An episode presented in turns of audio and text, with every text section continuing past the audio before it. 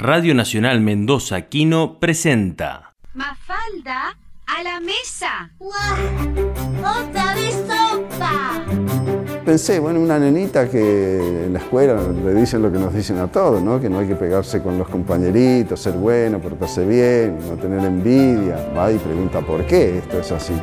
Solo que a la tira número, no me acuerdo cuánto, veintipico, treinta, me, me, cansé de este mecanismo, mamá o papá, por qué tal cosa, y dije, bueno, no, acá metamos otro personajito que sea muy distinto de esta nena. Y, y así se fueron agregando los demás por necesidades de, de guion. ¿no? Soy muy de hacerme estas preguntas que no sirven para nada, como se hace Miguelito. Tengo estas curiosidades inútiles. Realmente me emociona mucho cuando viene un padre, una madre y me dice, yo le agradezco mucho porque mi chico no quería leer nada, pero nada, miraba solo televisión. Entonces le compré los libritos de Mafalda y se entusiasmó con la lectura y hoy lee de todo y estamos muy contentos. Eso me parece fantástico.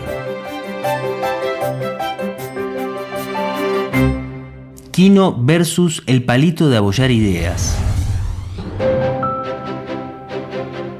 Hijo de inmigrantes andaluces y republicanos y nieto de una abuela comunista, Quino se crió en un ambiente de fuerte debate político.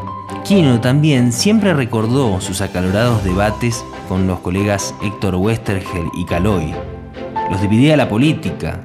Quino, radical alfonsinista y admirador de Arturo Ilia, junto a dos peronistas, que pese a sus diferencias, construyeron una gran amistad. A la hora de definirse, Quino se reconocía como socialista. Era la mejor forma de gobierno que concebía y el único sistema que posibilitaría un mundo más justo para todos y todas. Y así lo expresó durante más de 60 años a través de sus dibujos, por medio de sus personajes y del humor. También se declaró enamorado de Fidel Castro y de la Revolución cubana. Yo sigo tan enamorado como al principio, pese a todo. Creyó firmemente en la imaginación al poder del mayo francés y fundó su humor con ese convencimiento. Atravesado por los hechos políticos y los movimientos feministas de los 60, no es casual que haya elegido al personaje de una niña para que encarara sus reflexiones políticas sobre el papel de la mujer y sus críticas al machismo del entorno.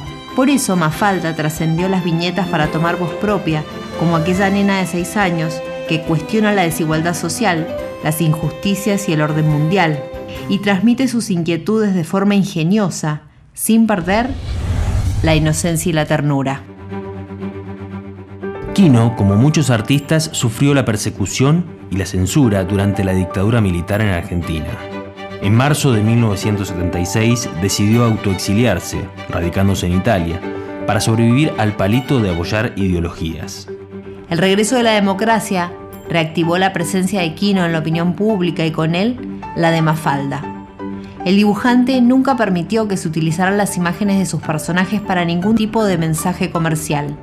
Tampoco permitió que sus creaciones fueran utilizadas en campañas políticas o en acciones que no comulgaran con sus pensamientos y creencias, aunque se hizo durante y después de la dictadura y hasta la actualidad. Comprometido con la realidad, lo obsesionaba la relación entre los débiles y los poderosos, y lo hacía expreso en los argumentos de sus tiras cómicas. Porque muchas veces manifestó sentirse frágil y temeroso del mundo. Yo creía que todos unidos, digamos, las canciones de Juan Manuel Serrat, este, las de Mercedes Sosa, este, más lo que uno sentía y, y trataba de plasmar en su trabajo, que todo eso servía para algo.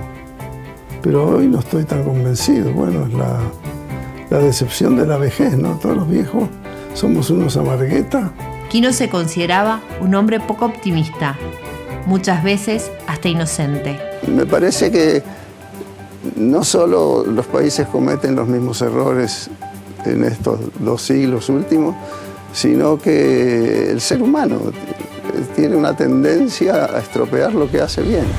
Y aunque pensaba que el hombre tenía la capacidad de estropearlo todo, nunca perdió la esperanza de que también podía mejorarlo, aunque fuera un poco. Fue una producción de Radio Nacional Mendoza Quino.